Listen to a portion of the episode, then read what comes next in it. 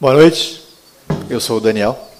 Se você está aqui pela primeira vez, você é muito bem-vindo. Saiba que a gente quer te receber da melhor forma possível, a gente quer te conhecer. Ah, permita que a gente te conheça, que a gente tenha esse privilégio.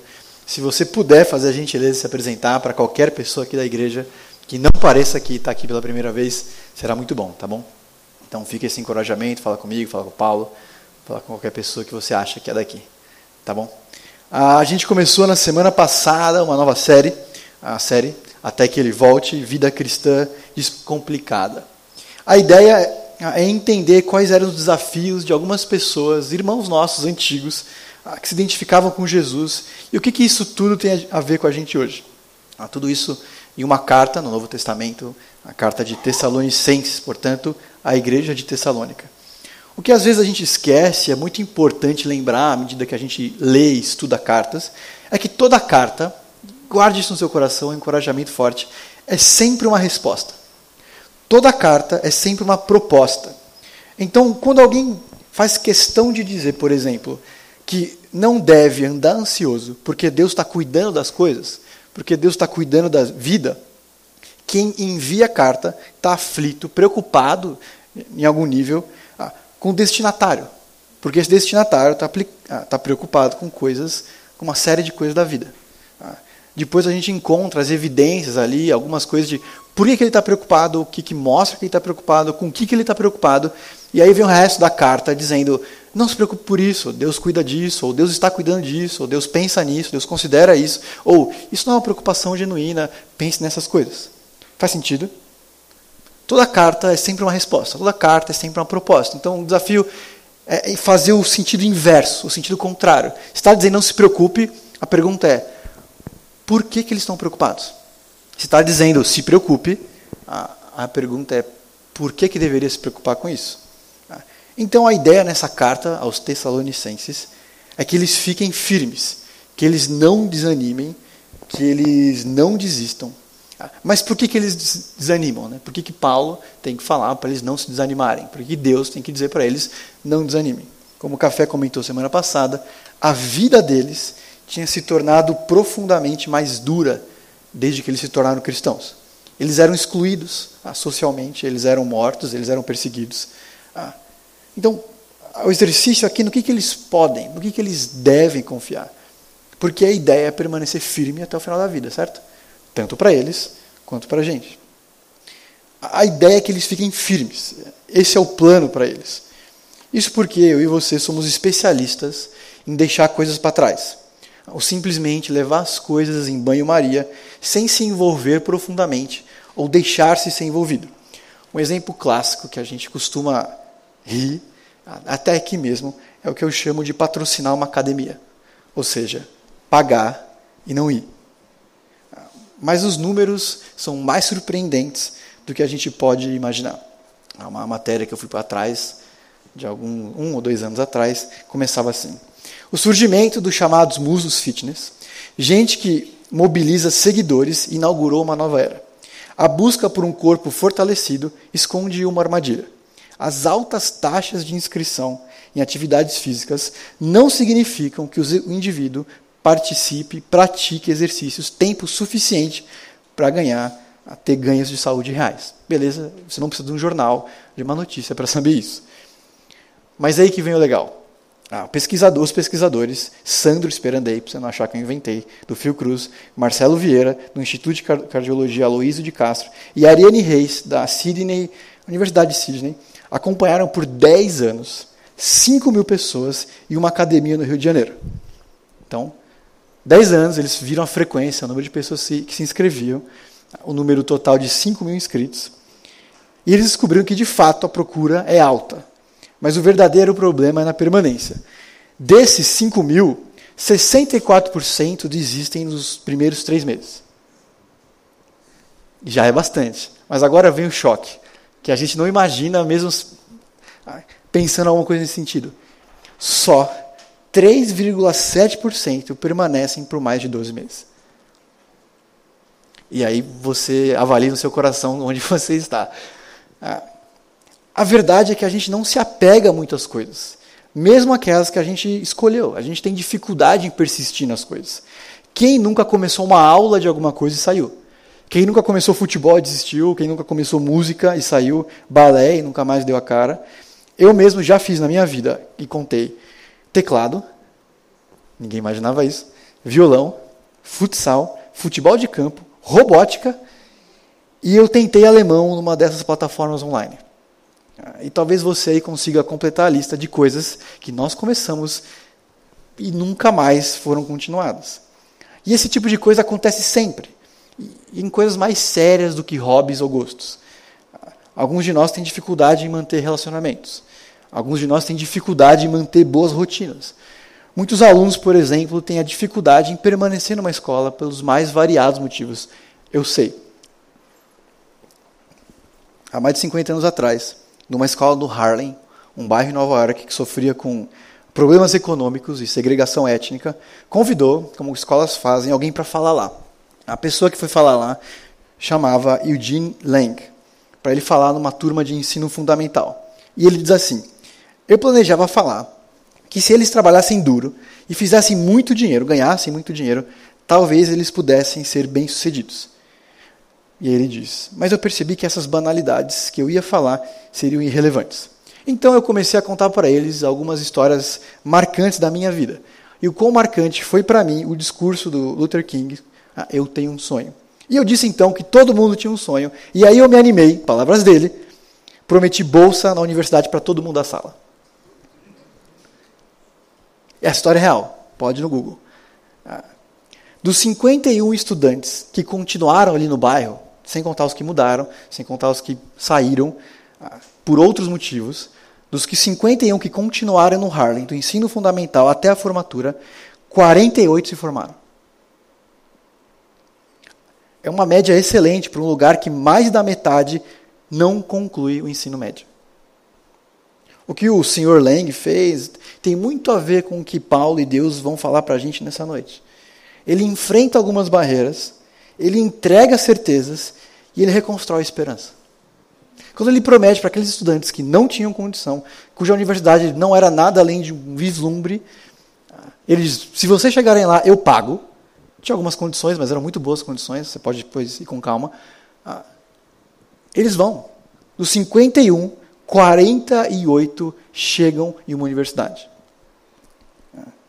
Porque pessoas sem esperança são pessoas sem futuro. E a gente precisa fazer algumas perguntas para nós mesmos. Como que anda o meu ânimo? Como que anda o meu ânimo em ser cristão? As orações são quase conversas que eu falo sozinho, ou são conversas com o pai que se importa? Vir à igreja é uma tarefa pesarosa, que eu me arrasto, ou sou arrastado, ou eu acredito que tem valor? Quando eu estou aqui, alguma coisa que eu me permito ser envolvido, ou o celular é uma constante na minha companhia? Eu faço questão de conhecer as pessoas da comunidade, ou eu saio correndo. E aqui eu quero abrir um parênteses. Sair correndo da igreja, no começo, faz parte. É normal, não tem problema. É um lugar estranho, eu sei. Mas com o tempo, tá? como que Jesus tem mudado a minha alegria em ser um discípulo de Jesus? É alguma coisa que eu consigo perceber que cresce em mim, é alguma coisa que aos poucos, e bem devagarzinho, ao longo dos anos, tem murchado. Acompanha comigo Tessalonicenses, a continuação do texto da semana passada, primeiro capítulo, versos 2 ao 10. Eu vou projetar para você, se você quiser abrir ou ligar a sua Bíblia, fique à vontade.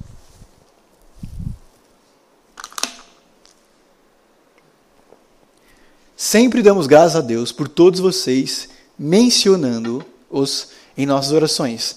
Lembramos continuamente, diante do nosso Deus e Pai, o que vocês têm demonstrado o trabalho que resulta da fé, o esforço motivado pelo amor e a perseverança proveniente da esperança em nosso Senhor Jesus Cristo. Sabemos, irmãos, amados, que Ele os escolheu porque o vosso Evangelho não chegou a vocês somente com palavras, mas em poder, no Espírito Santo e em plena convicção. Vocês sabem como procedemos entre vocês e em seu favor.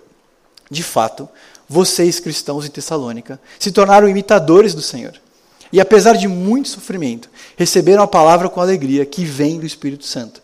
E assim, tornaram-se modelo para todos os crentes que estão na Macedônia, a região ali vizinha, e a Caia, uma outra região. Porque partindo de vocês, propagou-se a mensagem do Senhor na Macedônia e na Caia. Ele repete de novo o tamanho da expansão do reino por causa deles, não de Paulo. Não somente isso, mas também por toda parte se tornou conhecida a fé que vocês, de novo, terceira ênfase, têm em Deus.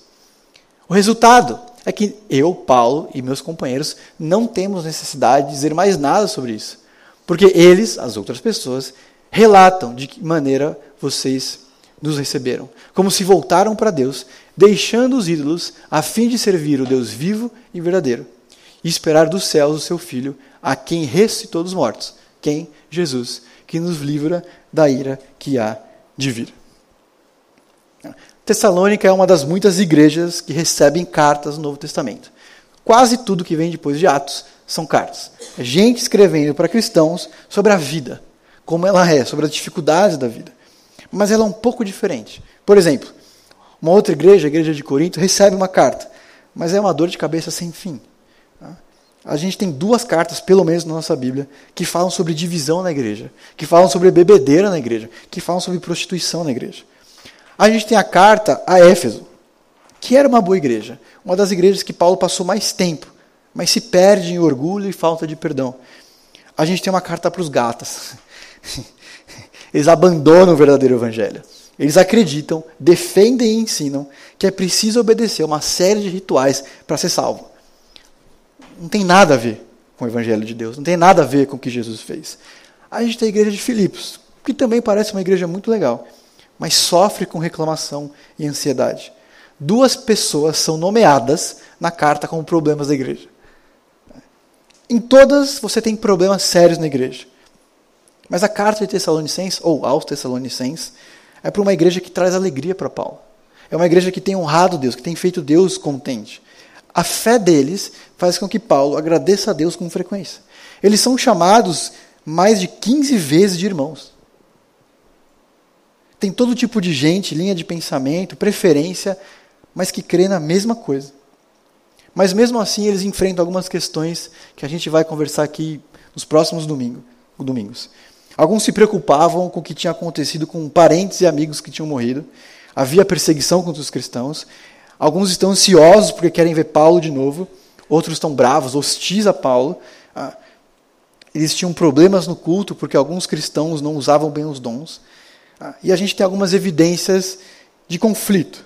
Por um lado, Deus e Paulo estão contentes por todo o trabalho. Por outro, ele se preocupa com a realidade que esses cristãos vivem. Então, o que ele faz? Ele desfaz alguns enganos, ele traz alguma segurança sobre Deus e ele renova a esperança. Isso eu quero que você guarde à medida que a gente for ah, conversando aqui. Muito bem, vamos lá. A gente tem esses três destaques e fazendo o exercício que eu fiz com vocês. Ah, eles têm uma fé que transformou. Um, eles têm um testemunho que deu resultado, eles têm uma unidade, irmãos, vocês fizeram, vocês, vocês, a gente, nós, ah, como ênfase. Muito bem. Se para entender uma carta a gente precisa fazer o esforço contrário para entender, por que, que esses três grandes destaques estão no trecho que a gente lê hoje?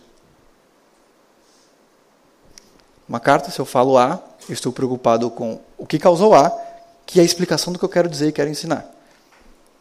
Claramente, alguns cristãos ali, alguns irmãos, estavam voltando para maus hábitos e pecados pregressos.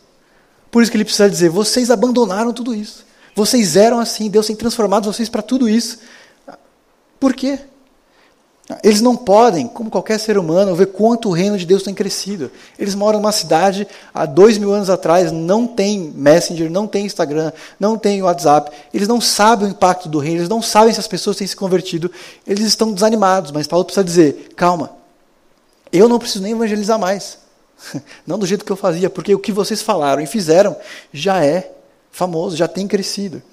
E por último, algumas divisões estavam começando a acontecer dentro da igreja. Por isso que Paulo precisa enfrentar esses desafios. Por isso que Deus quer nos conduzir a perceber algumas dessas coisas e nos recolocar no caminho que ele deseja. A primeira coisa que Paulo faz e que Deus quer nos ensinar nessa noite é o risco que eu e você corremos sempre de transformar a fé em um amuleto ou numa apólice de seguro. Ele diz assim: ele elogia, ele reconhece a operosidade, o trabalho, os frutos da fé. Vocês deixaram ídolos, deixaram coisas erradas, deixaram de colocar esperança em lugares falsos e se converteram a Deus. Eu diria que, teoricamente, Pouca gente cai nisso, em colocar a fé como amuleto ou apólice. Mas na prática é o que acontece com muitos de nós. Nós não somos salvos pelas coisas que a gente faz, por simplesmente trocar ah, o que a gente fazia de errado e fazer coisas certas, ou mesmo decorar e obedecer versos da Bíblia, e sim por uma fé operante. Uma fé que conhece e está próxima da graça de Deus, que encontra constantemente áreas na minha vida que precisam ser transformadas pelo poder do Espírito, que é o que ele vai dizer um pouquinho mais para frente. Muito disso tem a ver com, com estar próximo da igreja, ler a Bíblia, passar a ter isso como atividade rotineira, a concentrar em coisas que eu entendo que Deus quer de mim. A gente sempre tem passos, próximos passos, na nossa vida profissional pessoal. Algumas metas, cursos, lugares que eu quero estar, onde eu quero chegar, por onde eu quero passar, o que eu quero adquirir de conhecimento. Mas a gente nem sempre sabe, ou quase nunca sabe, para onde caminhar na questão espiritual. A gente dificilmente sabe em quem Deus quer nos tornar a gente dificilmente reconhece o que Cristo quer transformar. A gente dificilmente percebe no que, que o Espírito está me incomodando, jogando luz, para que eu perceba e renda aos pés dele. Não é uma questão de subir de nível, de agora eu sou um pouco mais cristão. Passei disso. Mas de ser menos incoerente. Olhar ou andar para frente espiritualmente pode ser andar para o lado. De áreas na minha vida da minha rotina, de quem eu sou, que não têm sido tão coerentes com a fé que eu confesso, creio e defendo. Ou não retrocedo. É ser íntegro, um só. O que Deus está dizendo é: não parem. Pelo meu amor, pelo amor de Deus, não parem. Olha o tanto de coisas que vocês abandonaram, olha o tanto de coisas que Deus já fez, olha tudo que Jesus já transformou. Lembra disso? Lembra quando a gente se encontrou? Lembra a primeira vez que você veio numa igreja? Lembra a primeira vez que você orou? Lembra a primeira vez que você pediu perdão e sentiu perdão? Não para. Continua. Porque ele tem transformado, ele não para de transformar. E vocês, nós, como ele vai dizer várias vezes, precisamos resistir a esse efeito elástico da fé. E você sabe o que acontece comigo e com você quando a gente passa longe muito tempo longe das coisas de Deus. Opção A, nos tornamos mais parecidos e crentes. Opção B, nada muda. Opção C, aos poucos nos afastamos dele. É isso que ele está falando. Esse efeito elástico que eu e você conhecemos muito bem.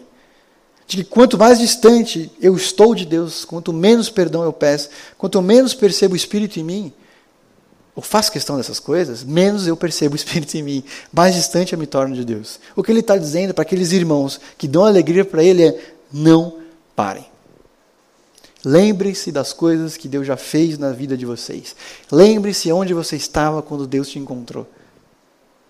Porque o contrário disso vai te trazer de volta para tudo o que era.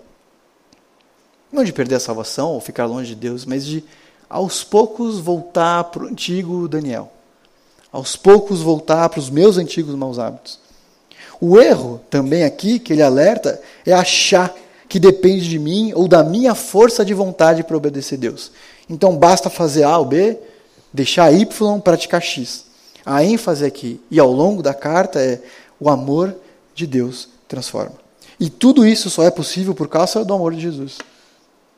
Tudo isso, de novo, por causa da salvação que Deus traz ou e também por causa do trabalho, da força, do ministério do Espírito, que oferece convicção, que oferece alegria.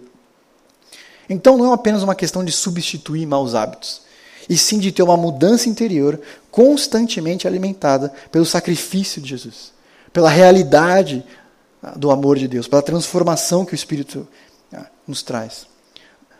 O segundo risco, e que eles estão caindo aqui de não perceber, e porque eles estão desanimando, é sobre a fé e o crescimento do reino, que nada muda, que ninguém percebe, que Deus não precisa de mim. Por isso que ele repete mais de uma vez: partindo de vocês, propagou-se, espalhou-se a mensagem do Senhor. Não somente isso, mas por toda parte tornou-se conhecida a fé de vocês. Talvez não seja tão claro o que ele está fazendo aqui, ou o que Deus quer nos ensinar aqui. Mas, por exemplo, eu tenho certeza que tem alguma coisa que você gosta que é um pouco rara. São poucas as pessoas ao seu redor que você conhece que gostam também. Pode ser um artista, Taylor Swift, pode ser o Palmeiras, pode ser o Muay Thai, pássaros, livros de colorir. Não sei bem qual é o seu hobby exótico. Mas qual que é a primeira reação que eu e você temos quando a gente encontra em um lugar, inesperadamente, alguém que gosta também? Imagine encontrar alguém no escritório que mergulha o pão no leite. Temos alguém na igreja que faz isso. A nossa reação não é, nossa, eu não acredito, você também faz isso? E todo mundo aqui falando, me tirando salva, agora eles vão falar bem de você também. E a conversa vai embora. A reação de alegria, certo? Quando a gente descobre alguém que faz a mesma coisa que eu faço, que ninguém faz, é uma sensação de eu tenho amigos. Uma sensação de eu não estou sozinho no mundo. É isso. Imagine-se ser cristão no primeiro século. Uma religião de escravos. Uma religião de pescadores. Coisa de minoria. Se você era judeu, você era expulso da sinagoga. Se você era gentil, portanto, não judeu, um tipo de gringo para os judeus, você perde a convivência com as pessoas. Você não convive mais nos templos, que tem banquete, não era só um momento religioso. Você perde eventos sociais. A notícia do exemplo dos Tessalonicenses circulou por toda a província da Macedônia, ao redor da Caia. O que, que ele está dizendo? Todo mundo sabe. O que vocês fazem, o que vocês creem, todo mundo crê. Vocês têm falado, vocês têm ensinado, as pessoas têm reconhecido.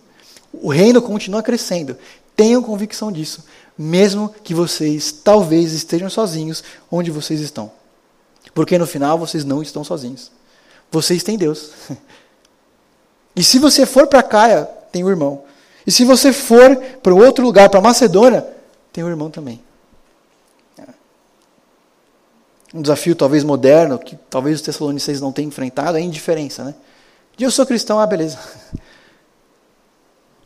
O que Deus quer nos conduzir, nos ensinar, nos encorajar é: vocês não estão sozinhos. Vocês não estão sozinhos. Deus não esqueceu de vocês. Não são só vocês que creem, senhores cristãos. Ele está com vocês. O ponto aqui é, é tão grande que eles foram tão eficazes, falando do reino de Deus, eficazes, falando do reino de Deus, é que Paulo diz que não sente a necessidade de evangelizar, igual ao que ele fazia. Isso a gente vê por toda a Bíblia. Deus escolhe Israel como um povo, e ele vai dizer como sacerdotes, uma nação de sacerdotes, para falar dele. Da mesma forma, no Novo Testamento, a igreja. Mais do que isso. E a ideia aqui é o reino de Deus funciona. As pessoas percebem, as pessoas entendem e elas aceitam. Não é em vão. Não desistam, não desanimem. Vocês nem sempre podem ver o resultado. Mas Deus que vê, reconhece e se alegra se alegrem também. Resistam também, perseverem também. Sigam trabalhando com perseverança. E aqui cabe um dado interessante que circulou entre nós aqui há uns dias atrás. Esse é um dado de, talvez você não vá ver com tanta clareza, porque é impossível essa distância, mas o, a análise dos dados aqui é perceber e perguntar para as pessoas como que elas entenderam o que Jesus fez, o que Deus quer delas, como que elas foram convertidas. Qual é o histórico disso. 7% por meios de comunicação chegaram até Deus. Então, rádio, TV, mensagem, esse tipo de coisa. 3% distribuição de material, folhetos. Você já viu as quatro leis espirituais, alguma coisa nesse sentido. 2,4% por pregação. Você quer que um amigo se converta? Em algum nível, levar uma pregação não é a melhor medida, ainda que seja importante. 29,9% amigos. 49% parentes. Deus pode usar anjos, mas ele não está, eles não estão nas estatísticas. Deus usa sonhos, mas o número não parece ser consistente. Deus faz milagres, mas eles não fazem parte do bolo. Deus usa pessoas. Deus usa gente como os tessalonicenses, que adoravam ídolos, mas que agora eram exemplos. Deus usa gente comum, sem grandes habilidades, mas que está disposta a comunicar a mensagem do reino, que a salvação vem de Deus e se chama Jesus Cristo. Cada um na sua época, cada um com o seu jeito. Moisés tinha dificuldade para falar. Alguns dizem até que talvez ele fosse gago. Qual foi o maior líder de Israel? Davi era um filho excluído e esquecido. Quem foi o maior rei de Israel? Pedro falava sempre a coisa errada na hora errada. Estevão apedrejada. Jeremias, ninguém se converteu com ele. Deus usa para falar do reino dele pessoas que nem sempre percebem até onde o reino dele chega. Mas, sobretudo, Deus usa pessoas. O encorajamento dele para mim e para você nessa noite, mas também para os Tessalonicenses, há muitos anos atrás, é: não parem. A gente nem sempre vê, a gente quase nunca sabe sobre tudo, mas o reino de Deus continua a crescer e é um privilégio fazer parte dele. A última coisa que Paulo enfrenta aqui é a síndrome do lobo solitário. Paulo dá graças a Deus porque a fé produziu trabalho e amor. Trabalho produziu resiliência. Então você consegue aí fé, esperança e amor. Alguém poderia dizer que a fé produz o trabalho duro, o amor faz conquistar coisas incríveis, a esperança produz vitória e resistência para terminar a corrida. Mas isso não seria cristão. Não seria exatamente o que Deus quer nos ensinar aqui. Mas como eu já destaquei aqui, Paulo chama os Tessalonicenses de irmãos mais de 15 vezes. Isso diante da dura realidade, das dificuldades, da tristeza às vezes e do fato de eles talvez estarem voltando, alguns deles, para velhos hábitos. A mutualidade, que é um termo que você vai ouvir várias vezes numa igreja, é a união, é essa convivência para promover relacionamentos profundos e intencionais. É a disposição de abençoar e ser abençoado. Os relacionamentos, as pessoas daqui e ali naquela igreja são ferramentas dadas por Deus para o meu e para o seu crescimento.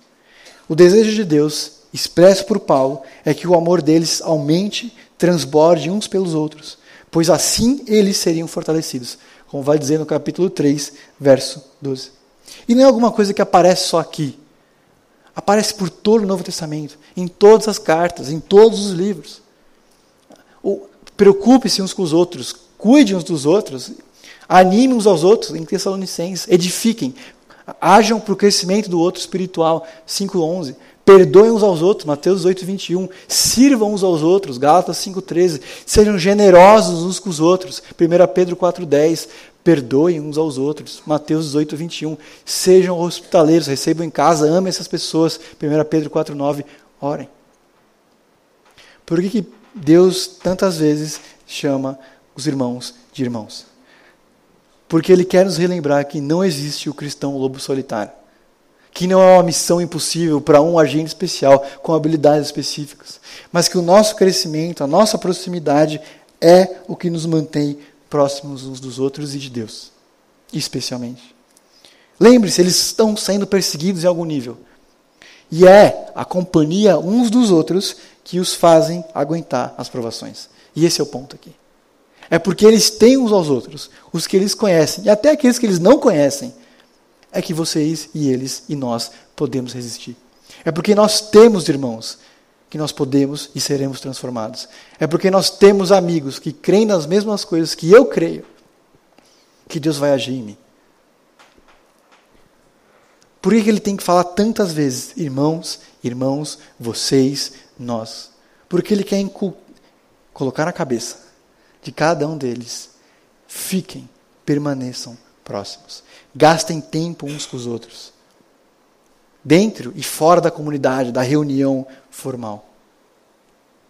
Não existe um cristão lobo solitário. Depois disso, depois que Paulo enfrenta esses três desafios, ele passa a dar alguma segurança para esses cristãos. Ele diz: Vocês foram escolhidos por Deus, Deus está com vocês. Ao mesmo tempo que ele desfaz alguns enganos, a Bíblia oferece e traz segurança diz que somos amados por Deus. E a, a segurança aqui não é nada além de Deus. A esperança que Jesus oferece, como ele vai dizer, e a transformação que acontece nos salvos a partir do relacionamento com Jesus. Por que nós somos cristãos? Porque cremos em Jesus. Por que cremos em Jesus? Porque foi assim que Deus tornou real a salvação, ou prática, ou alcançável. Porque a gente, como que a gente vê isso na prática? É a transformação que o Espírito faz nas nossas vidas.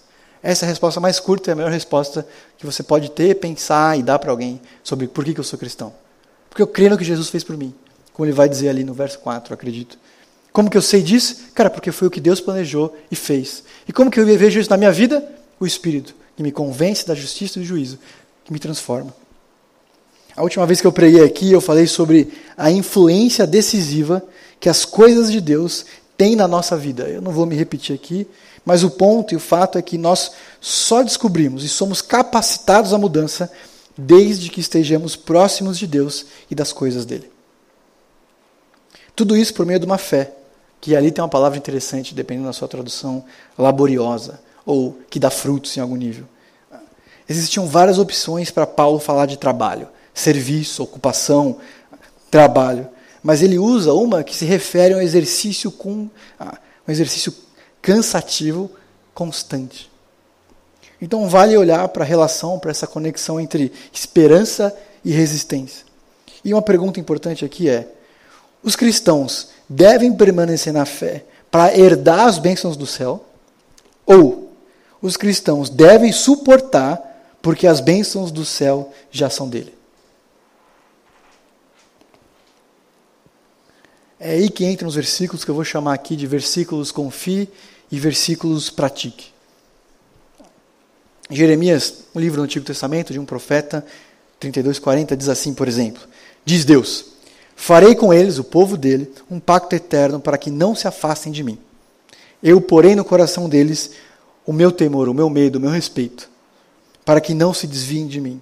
Um outro livro do Antigo Testamento, Ezequiel, também um profeta, diz assim, 36, 27, Eu, Deus, colocarei neles o meu espírito e farei com que eles andem nos meus caminhos e tenham cuidado para observar os meus mandamentos. No Novo Testamento também aparecem mandamentos confie. Ah, em Filipenses diz, uma outra carta de Paulo para uma igreja, tenho certeza que aquele que começou a boa obra em vocês vai terminar. Ele vai terminar. Depende de você? Não depende, ele vai terminar.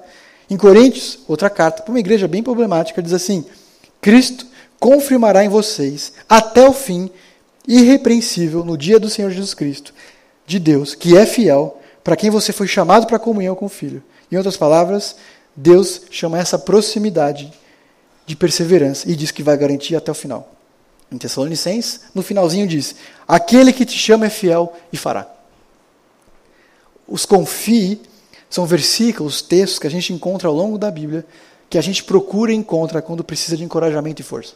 Deus está com você. Por quê? Porque Ele diz que vai estar, não importa o que você faça, as situações, Ele está com você. Porque Ele colocou no seu coração o temor dele. Ponto. Isso é bom. Isso é muito bom. Mas tem outro tipo de versículo na Bíblia que eu vou chamar aqui de pratique, que diz que a resistência é uma obrigação do povo de Deus. Você deve resistir porque você está salvo. Deus está com você.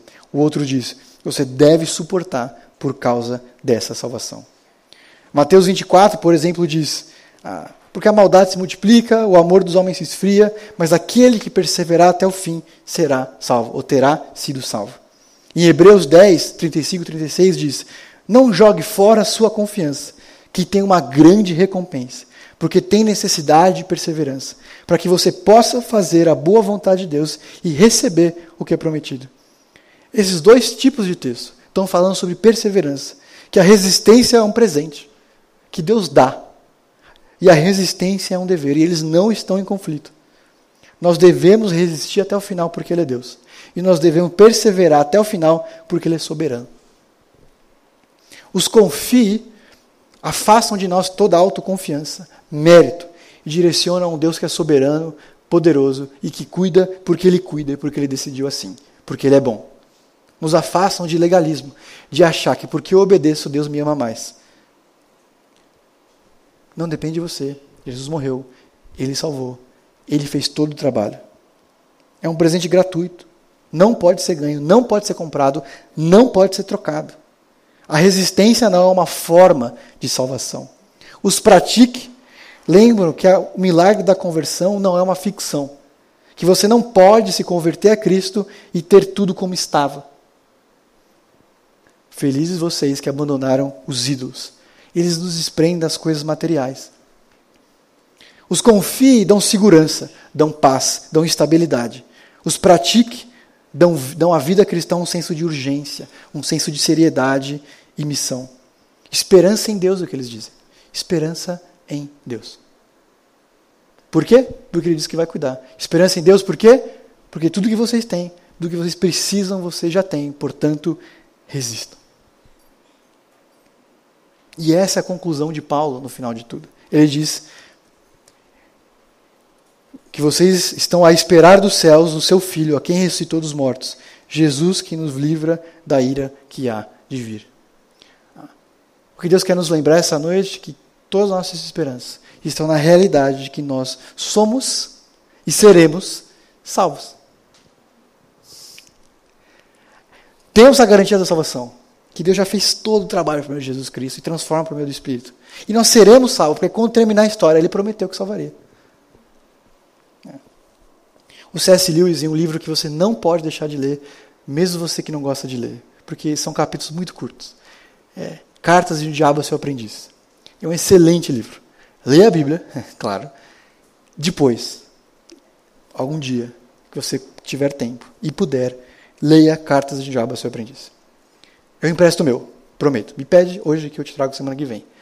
É, C.S. Lewis ele escreve um livro de que um diabinho, estagiário, ele está perturbando um, um sujeito, não posso dar muito spoiler, que ele tem um relacionamento com Deus. Ah, e aí esse estagiário troca cartas com o diabão sobre o que está acontecendo, como que eu posso atrapalhar mais, como que eu posso acabar com esse processo. Tal. E aí diz assim sobre o futuro e esperança, que eu acho que resume muito bem o que Deus quer nos ensinar. Esse é o diabão falando para o diabinho. Desejamos que ele, o paciente, é, o sujeito que está se aproximando de Deus, de uma igreja, fique na máxima incerteza e que a sua mente fique cheia de aspectos contraditórios do futuro, para que cada um desses aspectos provoque nele esperanças e receios. Não há nada como suspense e ansiedade para levantar, a mente, levantar pela mente humana, pela mente humana, uma autêntica barricada contra o inimigo. O inimigo, no caso, é Deus. Ele deseja homens ocupados com o que fazem, ao passo que nós trabalhamos para deixá-los preocupados com o que vai acontecer. O inimigo, Deus, quer dizer com isso é que o homem deve receber com resignação toda a tribulação jogada sobre ele. Resista. As mesmas que produzem o presente estado de suspense e ansiedade. Nessa ótica, o paciente deve dizer: seja feita a sua vontade. E seu dever, cuidar para que o paciente nunca. É seu dever para o diabinho. Cuidar que o paciente nunca imagine o seu presente como uma cruz que lhe está destinada. Mas se engaste todo o tempo possível com os temores que o assombram. Um mar de cis. Se acontecer isso, se acontecer aquilo, se acontecer isso. Haja no sentido que o paciente considere tudo, tudo como verdadeiras cruzes. Portanto, treine-o para praticar resignação e paciência pelas provações muito antes que elas tenham sequer começado a acontecer.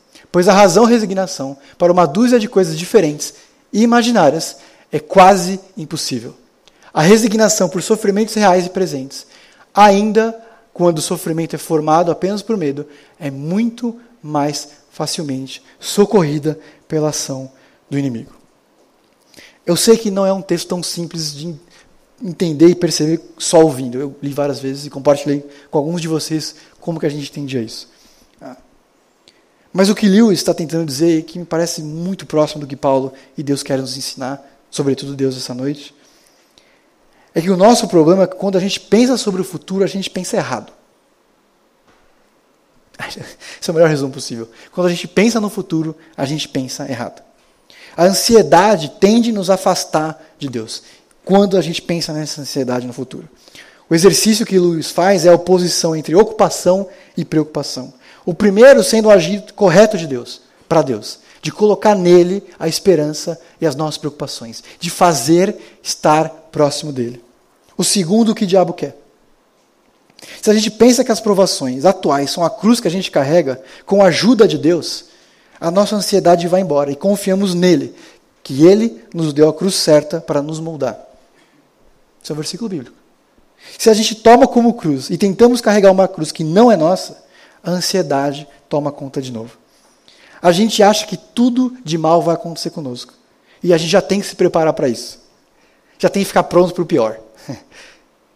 parece, que a, parece uma resignação santa, né?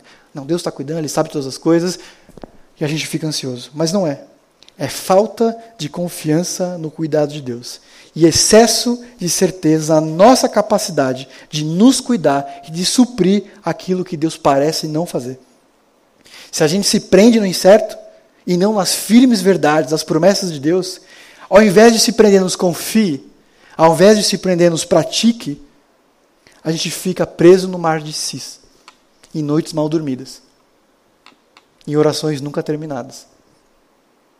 Ao invés de perceber o cuidado de Deus em situações reais do presente, a gente duvida do cuidado dele no futuro em cenários imaginários que a gente constrói.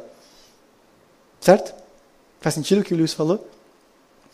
O que Deus está nos dizendo é: confie que Cristo vai voltar.